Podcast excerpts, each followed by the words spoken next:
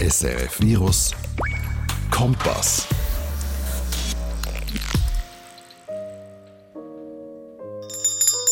James, könntest du mir bitte ein Gläschen Champagner bringen? Ah, und wenn du schon da bist, der Rolls-Royce sollte man dann auch noch umparkieren. Danke. Etwa so tönt sie in meinem Kopf, wenn ich das Wort Butler höre.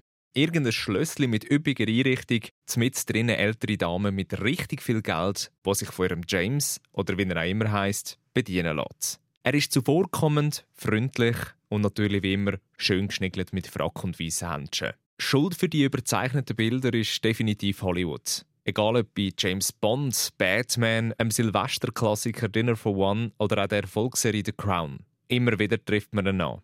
Den Butler. Was mich dabei immer wieder überrascht, ist, dass er heute noch sehr wenig über den Beruf bekannt ist. Und das, obwohl er zu den ältesten und traditionsreichsten auf dem Planet gehört. Auch wenn man mal ein bisschen im Netz umschaut, merkt man schnell, dass es zwar ein paar Berichte über Butlerschulen gibt, aber nichts zum Leben im Dienst von anderen selber. Darum ändern wir das und geben zum krönenden Abschluss nochmal alles. Weil bevor es losgeht, gibt es noch eine ziemlich traurige Nachricht. Das, was du da hörst, ist die vorerst letzte Ausgabe vom Kompass. Die Hintergrundsendung von SRF Virus wird per Ende Jahr eingestellt und das heißt, dass ich dich heute zum letzten Mal mitnehme auf eine Reise spannende Gefilde. Aber hey, bevor wir jetzt alle Tränen ausbrechen, kommen wir noch zu der guten Nachricht.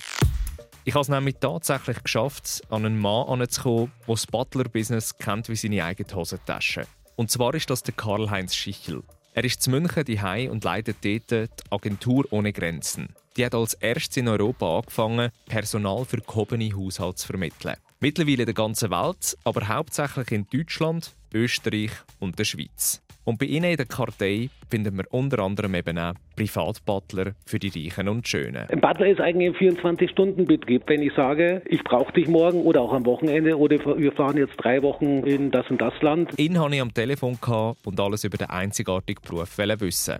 Zum Beispiel, wie dass man überhaupt Butler wird. Oder aber auch, was er alles schon für kuriose und spezielle Wünsche hat. Da darfst du dich gefasst machen auf die absurde Geschichte. Mensch, einen Butler wie beim James Bond-Film, den Lilliputaner. Das ist so schwierig. Wir haben keinen einzigen Lilliputaner bei uns im Bewerberpool. Wir haben Natürlich aber noch auf ganz viel mehr und darum legen wir jetzt gerade los. Das ist die letzte Ausgabe vom Kompass von SRF Virus, wo wir zusammen in die Welt der Privatbutler eintauchen. Bei mir von und mit mir, Jan Gross. SRF Virus Kompass. Bevor wir jetzt loslegen, wollte ich dir rasch noch ein bisschen mehr zu der Agentur ohne Grenzen erzählen. Weil die Geschichte dahinter ist ziemlich spannend. Gegründet hat sie der Karl-Heinz Schichel vor 27 Jahren zusammen mit seiner Frau Nicole. Und zwar mit einer ganz anderen Absicht wie heute. Die Agentur hat äh, als erste private Arbeitsvermittlung 1993 zunächst um familienergänzende Hilfen äh, sich befasst, äh, wie Babysitting, Tiersitting, Haushüten und dergleichen. Und daraus ist eine private Arbeitsvermittlung mit äh, Spezialgebiet Hauspersonal für den Privathaushalt erwachsen und äh, vermitteln in Vollzeit und Teilzeit Hausangestellte für den Privathaushalt. Dann ist es aber immer mehr um die Vermittlung von gehobenem Hauspersonal gegangen und sie haben sich internationalen Namen gemacht. Dementsprechend ist auch ihr Klientel eine bunte Mischung aus der Oberschicht. Das fängt an von Familiendynastien bis über Königshäuser, Fürstenhäuser, dann ist der gehobene Mittelstand, Umsatzmillionäre, die industriellen Haushalte und dergleichen. Wie schon erwähnt, hat die Agentur ohne Grenzen heutzutage Kunden aus der ganzen Welt. Trotzdem sind es aber ein paar einzelne Länder, die besonders herausstechen. Also grundsätzlich vermitteln wir international. Die gängigsten Vermittlungsländer sind aber Schweiz, Österreich, Deutschland, Spanien, Mallorca, England kommt auch, gerade wegen äh, Native Speaker. Bisschen was Anfragen aus Russland, aber da sind wir immer ja, nicht so interessiert, weil es einfach schwierig zu vermitteln ist. Und in diesen Ländern bedient so ziemlich alles, wo Rang und Namen hat. Der Karl-Heinz Schichel oder der Butler selber dürfen dabei nicht verraten, wer alles dazugehört, weil das in der Branche ein absolutes No-Go ist. Auf der Website der Agentur findest du aber doch eine Referenzliste mit Leuten, die eingewilligt haben, dass man ihren Namen veröffentlichen darf. Da findest du unter anderem die Fernsehmoderatorin Sonja Kraus, den Ex-Tennisspieler Boris Becker, die Familie von Opel oder auch diverse Prinzessinnen wie zum Beispiel die Prinzessin Marie-Louise zu Schaumburg-Lippe. Aber täuscht da der Eindruck oder sind Butler dem Fall nach wie vor so gefragt? Ja, meinte Karl-Heinz Schichel. In Zeiten von Corona natürlich nicht ganz so fest wie sonst aber es gäbe doch mehrere Anfragen im Monat. So im Schnitt kann man sagen, zehn Anfragen im Monat und davon kommen vier, fünf, also 50 Prozent kommen dann tatsächlich zum Tragen. Kommen wir jetzt aber zu dem, wo heute im Zentrum steht. Der Job vom Butler selber. Weil da gibt es ganz viele Fragen, die ich habe. Und natürlich auch ganz viele Vorstellungen, die ich wissen will, ob stimmen oder nicht. Die sagen auch völlig berechtigt, meinte Karl-Heinz Schichel weil ein Großteil davon entspreche tatsächlich der Realität. Heute noch stellt man sich unter den Butler jemanden vor, der Manieren hat und weltgewandt ist und umsichtig und verschwiegen. Ob das in Deutschland meinetwegen der Johann ist, in äh, England natürlich ist es der James. also das ist so der klassische Butler. Und für alle Fans von Film und Popkultur gäbe es vor allem ein Beispiel wo für ihn den Beruf am besten darstellt. Batman, den Film kennt man und den Namen Alfred kennt man auch. Und der Alfred ist der klassische Butler, wie man sich ihn vorstellt. Besser hätte ich ihn auch nicht casten können. Jetzt ist ja der Begriff vom klassischen Butler schon ein paar Mal gefallen.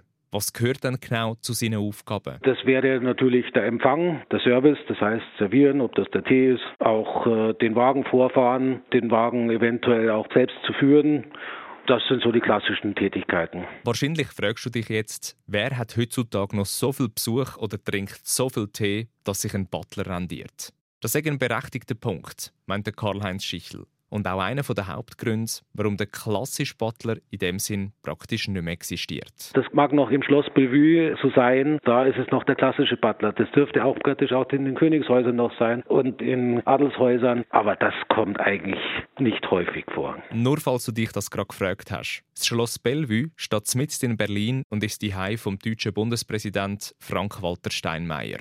Für Karl-Heinz Schichel als Münchner natürlich eine naheliegende Referenz. Aber zurück zum Butler. Der hat sich in den letzten Jahren immer mehr zu einem Allrounder entwickelt. Heißt konkret, dass er auch andere Jobs übernimmt und in anderen Bereichen mithilft. Das kann alles Mögliche sein. Vom Chauffeur über die Hausverwaltung bis hin zum Sekretär.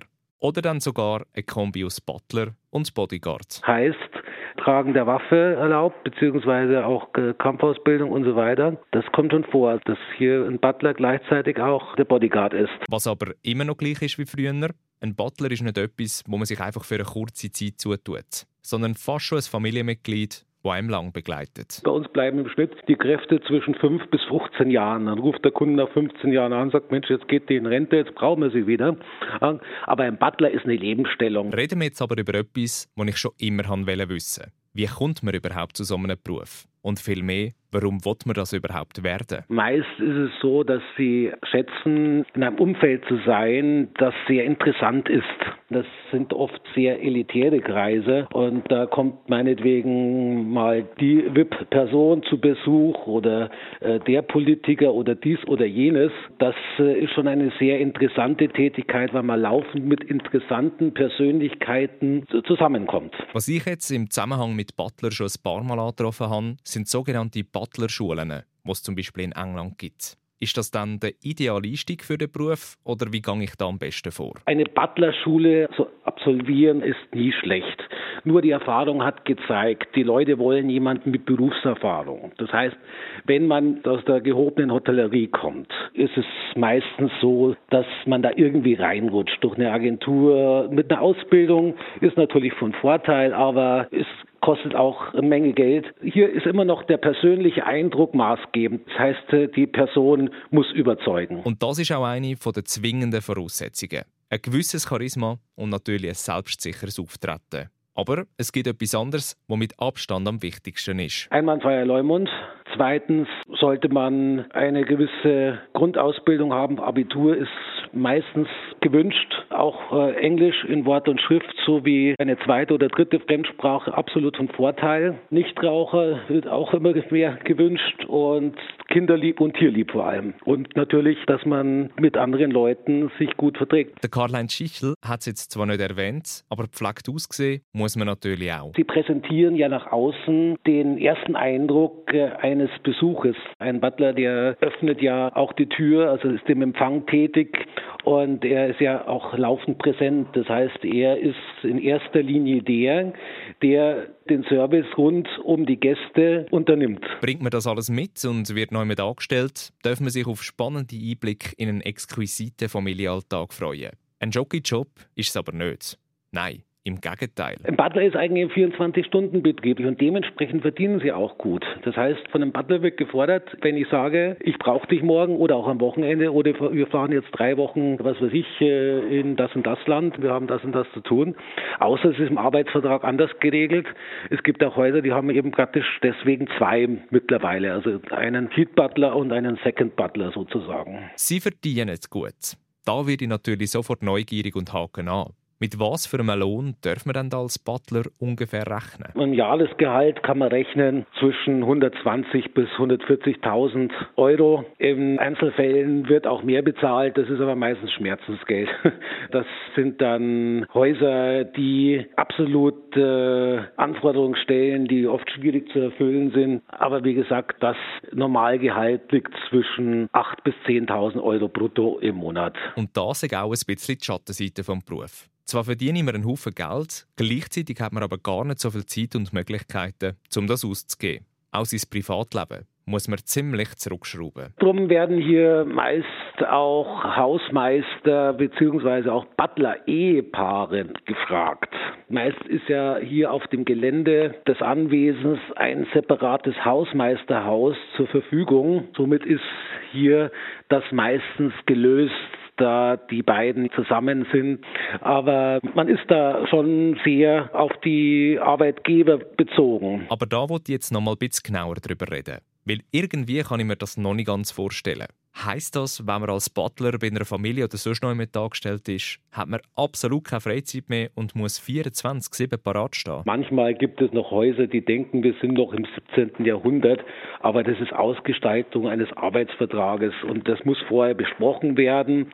Und äh, meist macht man ja sowieso mal drei oder sechs Monate Probezeit und wenn das von beiden Seiten okay ist, dann wird das fortgesetzt und wenn man sagt, nee, also das war aber nicht so besprochen, dann trennen sich die Leute halt und dann hat man den Butler halt nicht mehr. Wie der ganze Anstellungsprozess aussieht, hörst du gerade als nächstes. Zuerst nimmt es mich noch Wunder, wie ich mir das Verhältnis von Arbeitgeber und Butler muss vorstellen muss. So ein bisschen ich Chef, du nix mäßig. Oder doch eher freundschaftlich? Natürlich gibt es sehr formelle Privathaushalte, die sagen, okay, um Sie kommen wir nicht herum. Es gibt Haushalte, die duzen sich. Die rate ich zwar immer ab, man kann immer noch Sie mit dem Vornamen sagen, aber mit dem Du, das ist dann schon auf dieselbe Ebene gesetzt. Also hier sind schon noch klare Grenzen gesetzt.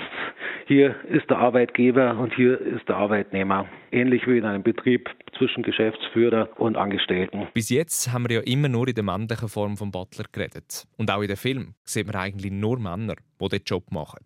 Gibt es denn überhaupt so etwas wie Butlerinnen? Also eigentlich keine Butlerin, sondern die nennt man ja dann Hausdame. Also Hausdame kann man vergleichen mit dem Berufsbild Butler die Leute sagen Butlerin dazu, ich möchte eine Butlerin, aber im Grunde genommen ist es dann die Hausdame, die ein Stück weit Butler-Tätigkeiten übernimmt. Gibt's also, einfach unter einem anderen Namen.